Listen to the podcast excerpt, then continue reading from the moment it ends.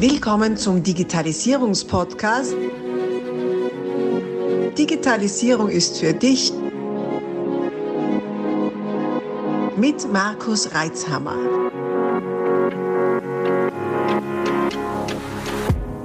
Du hörst den zweiten Teil dieses Interviews. Solltest du den ersten Teil noch nicht gehört haben, stoppe doch jetzt und geh zurück, um auch keine Inhalte zu verpassen und besser folgen zu können. Es lohnt sich.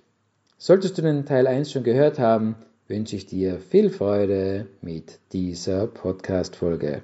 Du hast schon gesagt, wenn es passiert, dann, dann Angst, ja. Ich würde schon sagen, wenn man nicht vorbereitet ist, ist eine, ähm, eine Situation der Machtlosigkeit. Man ist ausgeliefert. Man weiß nicht mehr, wie am Geschichte. Sagt man da bei uns, also man weiß nicht, wie ihm geschieht. In verständlicher Sprache. Äh, weil man ist absolut unvorbereitet. Man kennt die Situation nicht. Davon mal funktioniert die Welt nicht mehr so, wie man sie kennt, also die IT-Welt. Und du, das ist im Prinzip dann Angst, die dann entsteht, weil du weißt, dann gibt es der Firma noch, was passiert jetzt alles, was ist wer ist jetzt alle bloßgestellt worden, was sagen meine Kunden dazu, was sagen meine Lieferanten dazu, was sagt meine Bank dazu, äh, was sagt der Staatsanwalt dazu. äh, das sind, ähm, da, da, kommt dann schon Panik auf, wenn man nicht vorbereitet ist. Ja. Und äh, zum Staatsanwalt, der sagt ja weit weniger Negatives dazu, wenn man vorbereitet ist. Ne? Genau. Oder wie siehst du das? Also das sehe ich auch so. Also da, da ist immer, immer entsprechend äh, vorbereitet sein. Das ist sicher gut. Äh, das bringt mich jetzt eher auf das, auf das Gen-Thema, sagen wir so, ein wenig gerade, weil eben, ich habe gerade, äh, letztes Jahr war das, äh, ein Verfahren bei der Datenschutzbehörde begleitet. Von mhm. dem her und da war auch, also äh, da ist nichts herausgekommen bei dem Verfahren, da ist gegangen um einen Data Breach. Da ist wirklich mhm. eine Datenbanne passiert von, was waren das? Das waren ein paar tausend E-Mail-Adressen mhm. und zusätzlich noch äh, die Zugangsdaten für ein äh, gut, äh, äh wie sagt man da, well-known äh, E-Mail-System. Jesus Maria, das ist bitter. Mhm. Mhm. Äh, und da wurden dann über dieses E-Mail-System äh, Spam-Mails verschickt. Oder was heißt Spam-Mails? Das waren, da waren Phishing-Angriffe so Phishing, Phishing mhm. dabei, äh, Phishing-Angriffe waren es, äh, die dann an die Kunden alle geschickt worden sind. Und da ist dann äh, eben dann Daten, äh, Meldung einer Datenbanne, mhm. Data Breach Notification bei der Datenschutzbehörde und da hat man natürlich gleich dazu eingeschrieben, ja, was waren die Vorbereitungsmaßnahmen, was hat man gemacht als Absicherungsmaßnahmen, äh, was ist passiert, ist drinnen und auch, was die, was die nächsten Verbesserungsmaßnahmen sind. Mhm. Also da, also ja. das Verfahren ist dann eher eingestellt worden, aber eben wenn man das, wenn ich da nicht hin, hineingeschrieben hätte, was alles für technische organisatorische Maßnahmen getroffen waren schon mhm. und welche eben geplant sind als nächstes, dann wäre wahrscheinlich schon was anderes herausgekommen. Ja, ja. Das finde ich so, so, so charmant an, an, der, an der ganzen äh, Sache, an der gesetzlichen Regelung ja, und dem Vorgehen der Behörde, weil im Prinzip ist das die gelebte Fehlerkultur, oder? Ich strebe mal zuerst an, dass der Fehler, dass Fehler vermieden werden, bevor sie passieren. Äh, wenn sie weiß aber, dass trotzdem was passieren kann. Das ist schon super, nicht? Also wenn man, man behauptet, es passiert kein Fehler, das ist einfach ein Schwachsinn, das ist der erste Fehler, den man machen kann. Ähm, und wenn sie dann doch passieren, daraus zu lernen, damit es nicht mehr, mehr vorkommt. Das finde ich wirklich eine, eine gute Philosophie, die man dem weit effizienter ist, die oft auch fälschlicherweise kommunizierte Startup-Geschichte, habt auch viele Fehler und das schnell. ähm, weil es so realistisch äh, abbildbar ist. Nicht, man kann, also erstens einmal, es fordert dazu auf, dass man sich vorüberlegt, dass man nach Möglichkeit die Türen zumacht weiß aber, dass man trotzdem einbrechen kann und wenn es passiert, analysiert man, wie es gelungen und verhindert, dass es nochmal so gelingt. Das finde ich, find ich einfach einen guten Ansatz, weil es effektiv ist. Mhm, ja, das bin ich. Und wie, wie heißt es so schön in der IT-Sicherheit? Hundertprozentige Sicherheit gibt es nicht. Wunderbar. Also meine Seele. Ja. ja. Es gibt ja nirgendwo im ganzen Leben nicht, gibt es keine 100% Sicherheit nicht. Es kannst so viele, so viele kannst Panzertür einbauen und so viele Regeln, was du willst, äh, gibt immer ein Restrisiko. Ja. Man kann sich annähern an die 100% irgendwo in den Bereich hinnähern, mhm. aber die 100% erreichen, das gibt es nicht. Mhm. die Anzahl der Nachkommastellen erhöht das Budget potenziell. Ja. Muss man auch sagen. Genau. Also 99 Prozent, ja, 99,9, 99 und so, nicht? Also das, das geht ja rasant nach oben. Muss ich mal überlegen, was, was, was ist noch vertretbar danach. Okay, ja, spannend, spannend. Also du bist jetzt einmal total in der Forensik natürlich drin gewesen, weil das eine, eine spannende Sache ist, was man nicht jeden Tag hört, muss man dazu sagen. Also zumindest nicht seriöserweise. Mhm.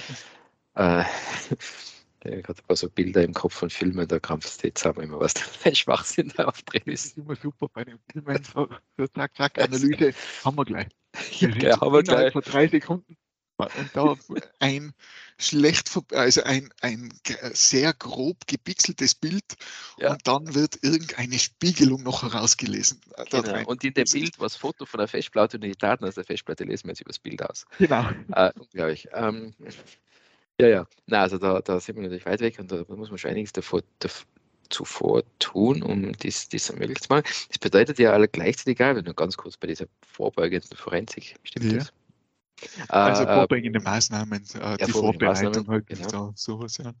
Bleibe heißt es ja auch, dass es darum geht, deine Erfahrungswerte in die, in die, in, in, in, in die Waagschale zu schmeißen, um abzuschätzen, was macht denn Sinn. Also alles locken geht nicht, man geht schon irgendwie, aber das, das ist unrealistisch, sagen wir so. Und, und zu wenig macht auch keinen Sinn, sondern wirklich außer zu finden, was passt denn jetzt in dem individuellen Fall, wie tief gehen wir rein, was ist noch, auch noch abbildbar, wirtschaftlich wie technisch. Oder ist ist eine große ja, ja, ist eine große Herausforderung, weil man muss, äh, wie sagt man so schön, die Grundjuwelen herausfinden. Ja. Was ist jetzt mhm. wirklich wichtig für das Unternehmen? Mhm. Was ist da jetzt der zentrale Punkt? Mhm. Ähm, wo, was ist das Herzstück? Nehmen.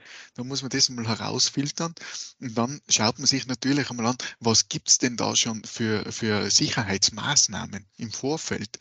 Denn äh, was wir jetzt geredet haben, wir haben ein bisschen davor die, also wir haben jetzt die digitale Forensik, wir haben ein bisschen Datenschutz drinnen gehabt, äh, und Informationssicherheit. Die drei Themen greifen ja alle ineinander. Also wenn man die alle so als, als einzelne Silos sieht, ist man falsch unterwegs in meinen mhm. Augen, sondern das greift wirklich alles ineinander. Die Informationssicherheit, der Datenschutz, die, die digitale Forensik, das ist ja alles ein umfassendes, soll ja ein rundes Bild da geben da drinnen. Ja. Und, und da muss man eben zuerst mal herausfinden, was, was ist das Wichtige, was ist die, das zentrale Stück des Unternehmens, wie ist das bis jetzt abgesichert worden, welche Schutzmaßnahmen gibt es schon, äh, denn die vorbereitende Maßnahme für die digitale Forensik ist ja nicht nur, ja, man muss jetzt alle Logdaten aufhalten, sondern da gehört eben auch dazu, äh, man muss sich anschauen, wie ist das Unternehmen aufgebaut, vom Organigramm her, wie steht es da, welche Abteilungen, welche Organisationseinheiten müssen da eingebunden werden, welche müssen wir schauen. Und dann findet man die maßgeschneiderte Lösung für, für das Unternehmen. Mhm. Denn ein Unternehmen hat einen Helpdesk intern, wo die Meldungen eingehen. Der andere sagt, okay, ja, habe meine drei IT-Administratoren, die das machen. Äh, wie sind die erreichbar? Das ist schon mal das Organisatorische. Dann eben beim Technischen muss man schauen, äh, wie, wie schaut es vom, vom Risiko her aus. Da zählen ja die, falls ja, nein, werden jetzt regelmäßig die, die Updates eingespielt, die Aktualisierungen mhm. oder nicht. Ist, ist auch so ein Punkt, weil ich sage, okay, jetzt habe ich drei Jahre keine Aktualisierungen mehr eingespielt und äh, lasse einen RDB-Zugriff über Internet zu. Mhm. Alles schon gesehen. Dann, ja, nein, ich, ich lache gerade nicht aus Arroganz, sondern weil ich es gerade gesehen habe. Okay, ja, nein, du, du kennst jetzt ein bisschen genauso in der Welt unterwegs. Ja. Mhm. Und, und da muss man das Ganze eben so, so haben. Und, und dann schaut man, okay, wie ist das entsprechend abgesichert? Äh, wie sind die Systeme aufgebaut? Was für äh, und baut man vielleicht sogar so, so, so ein SIEM auf, dass man mhm. wirklich das alles zusammenführt. Da. Okay. Das hat man da. Was, was man jetzt oft genug sagen kann, ist, und das ist kein IT-Abteilungsthema. Ah. Es ist ein ganzheitliches, ein Management-Thema und noch viel darüber hinaus, es betrifft jeden im mhm. ganzen Unternehmen. Es trifft wirklich jeden im Unternehmen. Das war jetzt ein gutes Stichwort für mich. Es trifft jeden im Unternehmen. Also sei es Informationssicherheit, sei es Datenschutz, sei es auch äh, diese digitale Forensik. Äh, bei den, was auch ein wichtiger Punkt ist, in der Vorbereitung, bei den Mitarbeitern entsprechendes Know-how aufzubauen. Mhm. Und zwar äh, Fachwissen aufzubauen, was zu tun ist im IT-Forensik-Bereich. Ja. Und da, das, das ist wirklich, äh, dann kann man das nämlich auch entsprechend planen und sich auch entsprechend schützen von dem. Mhm. Mhm. Das mhm. ist, das ist ja, nämlich genereller Punkt, äh, die, die, die Mitarbeiterschulungen. Ja. Gerade Bewusstseinsbildung und so weiter. Bewusstseinsbildung, genau. Mhm. Security Awareness, Sensibilisierung, das sind eben alles so, so wichtige Punkte in dem Bereich. Äh, denn mit der steigenden Digitalisierung hat ja auch die Verwundbarkeit der Unternehmen und der Organisationen rasant zugenommen. Ja, ja. Ich hätte schon ein paar aufstehen und sagen, was sollen denn noch alles lernen? Was sollen denn die noch alles machen? und ein kleines Disclaimer, also das ist ja keine IT-Schulung nicht und auch keine juristische Schulung, sondern es ist ja eigentlich, wie soll ich sagen, äh, eigentlich Persönlichkeitsbildung im, im digitalen Umfeld. Äh, das, ist ein, das ist eigentlich sehr haptisch äh, und, und greifbar für den Lebensalltag eines jeden Mitarbeiters, kann ich sagen. Ne? Genau. Und es ist ja so, wenn man da jetzt so eine Sensibilisierung macht, eine Awareness-Schulung in der Firma mit den Mitarbeitern, mhm. das ist ja nicht so, dass wenn die Mitarbeiter um 17 Uhr das Gebäude verlassen, dass das nicht gilt mehr für sie. Ja. Die, die, die, ganzen Themen, die bei so Awareness-Schulungen äh, gelehrt werden oder vermittelt werden, die gelten für den privaten Bereich genauso. Mhm. Ich, ich brauche nicht nur im Unternehmen ein Passwort mit einer Mindestlänge von acht Zeichen, Sonderzeichen, Ziffern, Groß-Kleinschreibung, sondern das geht im privaten Bereich genauso. Mhm damit ich mich absichern kann, weil ein Angreifer macht keine Unterscheidung, hey, das ist jetzt ein Privater, Privater, den lasse ich in Ruhe, das ist ein Unternehmen, den hacke ich jetzt von dem her. Oder da habe ich andere Passwortrichtlinien. Das, das gilt ja alles, das ist ja wirklich, das zählt ja schon, diese Awareness gehört zur, zur Allgemeinbildung dazu. So ist es, so ist es. Und ist auch auf, auf, einem, auf einem, wie soll ich sagen, in einer Geschmacksrichtung darbietbar, die eben nicht zu einer technischen Überforderung der Standardmitarbeiter führt, sondern eben alltagstauglich. Dann wirkt genau. das ja auch.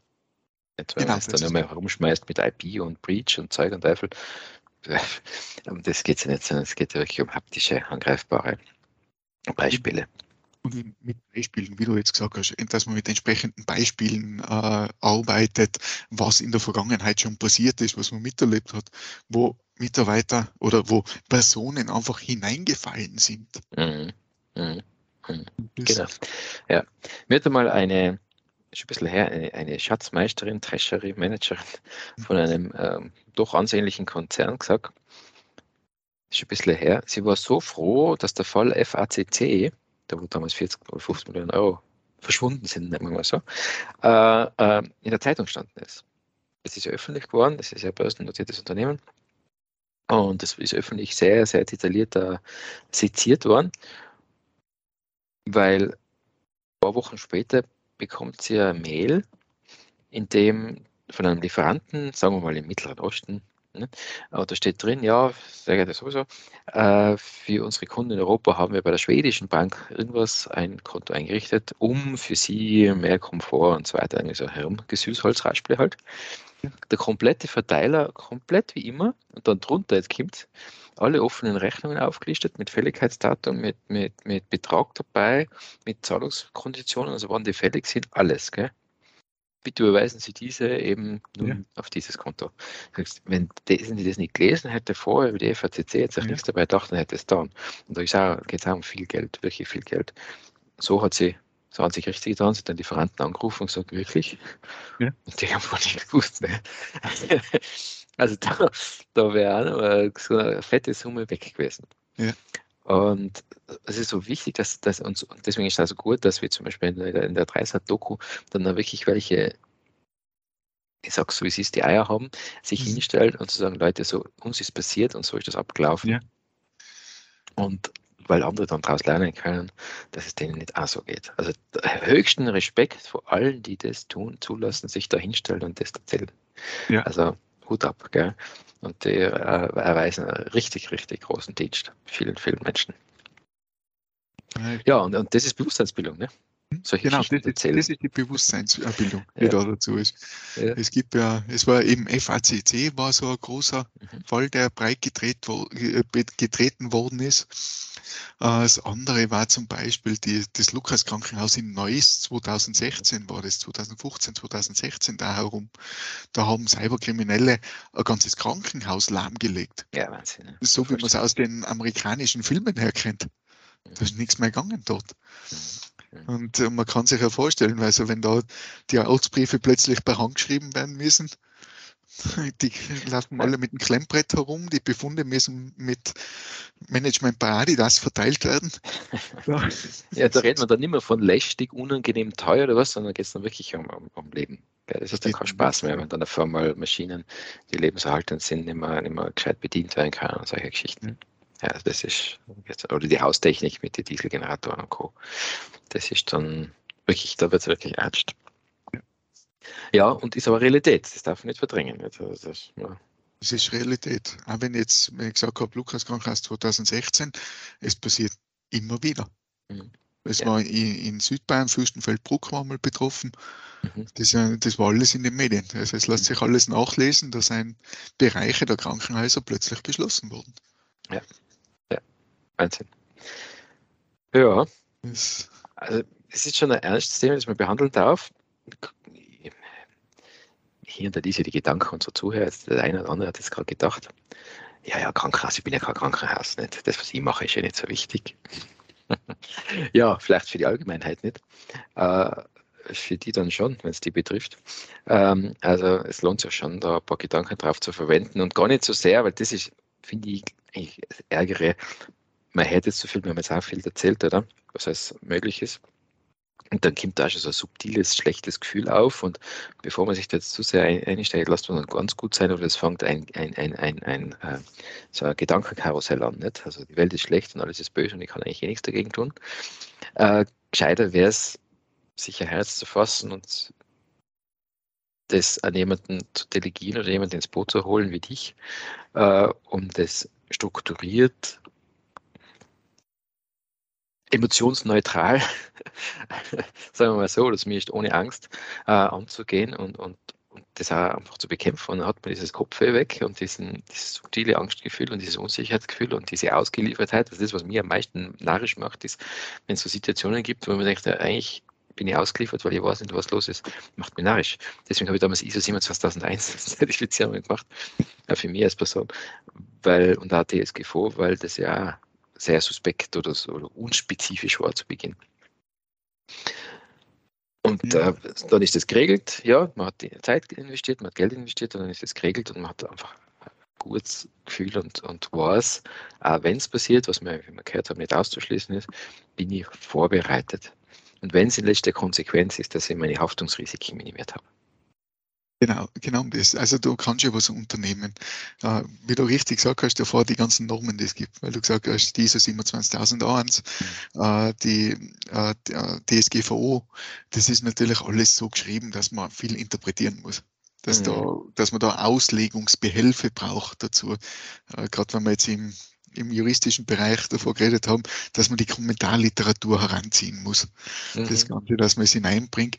Und äh, das, aber eben was da auch wichtig ist, dass das, was man da macht, was man da herausbaut, generiert aus diesen Nomen, aus diesen Gesetzen, dass das auch zum Unternehmen passt. Ja. Das muss zu meiner Infrastruktur passen. Weil ich sage jetzt, ich werde jetzt am ein Familienunternehmen im Tiroler Raum, das 15 Mitarbeiter hat, äh, einiges mit äh, vielleicht ein bisschen IT, äh, die IT-Unterstützung hat, also wirklich mhm. die IT als Support hat. Dem werde ich nicht sagen, es müsste jetzt äh, äh, Security-Systeme um 70.000, 80.000 Euro installieren. Kann man schon sagen. Das ist, sagen kann man es, es wird nicht passieren. Und ja. äh, der wird sagen, da steht dir, da, mhm. da kannst du gehen. Nein, ähm, und das ist eben das Charmante, wenn man, es ist, äh, weil du, du hast jetzt ISO 27001 gesagt, äh, ich bin ein bisschen beim IT-Grundschutz, eben, mhm. was im deutschen Raum bekannt ist vom BSI. Das, den Charme des BSI-Grundschutzes ist für mich jener, dass es da unterschiedliche Stufen gibt die Basisabsicherung, die Standardabsicherung und dann die, die wirklich die Zertifizierungsabsicherung von dem.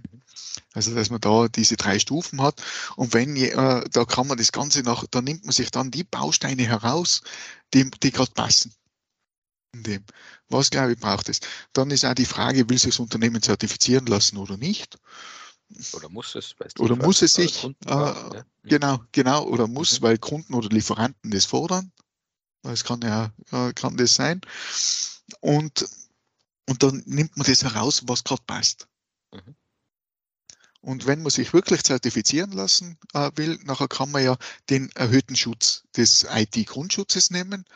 Der ist das Pendant zu ISO 27001. Entspricht ja auch der 27000er. Mhm. mhm. Und, und das ist eben das Gute, eben beim Projekten nehmen wir immer den her, weil man da wirklich sagen kann, Basisabsicherung, Standardabsicherung, erhöhte. Ja, ja. Ich erkenne das war auch bei DSGVO und ISO 27001, wenn man sich mit beiden beschäftigt, findet man sehr viele Parallelen. Mhm. Es wird anders geschrieben, aber eigentlich ist es fast immer dasselbe Schema. Ne? Ja. Und so gut wie immer, nein, nicht so gut wie immer, sondern immer ist die Angemessenheit drin. Genau. Da sagt dann der Jurist natürlich, Standardantwort, naja, kommt drauf an und muss halt argumentieren können. Das ist unglaublich göttlich. Äh, aber ist ein super Spruch, das passt eh immer. Ähm, das ist dann wieder eben die Sache, nicht wie wege ich es ab und, und welche Argumente habe ich jetzt und die schreibe ich jetzt nieder, um im Falle eines Falles zu wissen, warum ich das damals so entschieden habe. Ne? Weil wenn Panik ausbricht, hast du mal alles vergessen, was man vor drei Jahren sich überlegt hat, warum man etwas macht oder nicht macht. Ja, da haben wir die Accountability. Nachvollziehbarkeit, dass wir ja. die drinnen haben, immer, dass man das dokumentiert, was man gemacht hat. Deswegen mhm. ist auch wichtig, dass man da ein geordnetes System aufbaut, so ein Managementsystem, sei es Datenschutz, sei es äh, Informationssicherheit, sei es im Forensikbereich, damit man wirklich in drei Jahren noch sagen kann, warum haben wir das gemacht. Ja. Das ist dann immer das Thema. Ja. Das ist ja, finde ich, jetzt eine der größten Herausforderungen, in drei Jahren oder was Gott wie viele Jahren noch erst einmal zu, zu wissen, warum habe ich es gemacht, also zu, zu, finden, wo ich das aufgeschrieben habe. Äh, das, was man aufgeschrieben hat, auch zu verstehen mit Abstand. Weil was man jetzt niederschreibt, im Tun, im vollen Gedanken und so, dass man das in einem Monat auch noch versteht, warum man das niedergeschrieben hat, das ist schon das zweite Thema. Ne? Also das, ähm, da, da ist wirklich sinnvoll, jemanden zu haben, der das auch von außen beobachtet. Weil wenn es jemand von außen versteht, nachher sollte man es in drei Jahren selber noch verstehen können. Ja, ja. Mhm. Spannende Geschichte. Da könnte man sich ja, also es, es endet ja nie. Das, das, du bist ja nie fertig in Wahrheit. Das ist die schlechte Nachricht, man ist nie fertig. Und die es gute. Ist, mhm. Es ist ein laufendes System. Das, ja. Also ein lebendes System, das mhm. Ganze. Äh, es muss immer wieder weitergebaut werden, da geschraubt, dort geschraubt und immer wieder angepasst werden, weil es ändern sich ja manchmal die Umstände. Mhm. Seien es im Unternehmen selber intern, sei es von extern irgendwelche Umstände, die sich ändern. Mhm. Ja, es ist immer Anpassungsbedarf äh, da. Nicht umsonst haben wir die ganzen, äh, haben wir nicht, äh, ja überall alle Jahre das Thema wieder überprüft. Mhm. Dass man einmal wirklich in einem Schnellcheck drüber schaut, sei es die Informationssicherheit, sei es der Datenschutz. Schnellcheck und das ist in einem halben Tag erledigt. Passt es noch für mich, passt es nicht. Das macht man am besten im Zuge eines Backup-Checks und Restore-Tests, weil das passt von der Infrastruktur wieder gut dazu, mhm. äh, was man ja regelmäßig machen soll. Ähm, na, muss, anders kann ich es gar nicht sagen. Mhm. äh, und, und, dann hat man da so seine, seine Wartungsintervalle in der IT. Das ist der Nachteil bei uns, dass es also noch sehr unreguliert ist, oder? Nachteil und Vorteil. Aber wenn jetzt beim Auto das Pickerle nicht machst, oder halt die, was in Deutschland schnell, äh, die TÜV-Überprüfung, dann hast du Schwierigkeit nicht. Eine behördliche im Bereich der IT hast du die Schwierigkeit meistens erst dann, wenn es spät ist, wenn was passiert ist. Ja. ja, und es ist ja nicht so, dass wir nur die Autos äh, zu überprüfen haben, so, äh, mhm. äh, sondern es ist ja zum Beispiel die, die Liftanlagen. Mhm. Oder bei einem Wohnhaus Wenn da Feuerlöscher. Fahrtool, Feuerlöscherüberprüfungen, Garagentorüberprüfungen, was es nicht alles Mhm. gibt. Mhm. Das ist, da gibt es die Überprüfungen, im IT-Bereich gibt es sie nicht. Also da Mhm. kann jeder tun, wie er will. Mhm. Mhm. Ob man das jetzt wirklich regulieren muss, sei dahingestellt. Also ob's Ja, wir haben es selber in der Hand, weil wenn, wenn, wenn, wir es als Gesellschaft, als Wirtschaft übertreiben und uns nichts pfeifen, dann wird irgendwann mal der Regulator einschreiten, was dem gefährlich wird. Dann haben wir, dann haben wir den Kuckuck im wahrsten Sinne des Wortes Picking, dann müssen wir es behördlich machen. Wenn man das vernünftig selber regelt, nachher nicht. Ne? Das ist das halt. Wir stoppen hier kurz und teilen diese Aufnahme auf mehrere Folgen auf.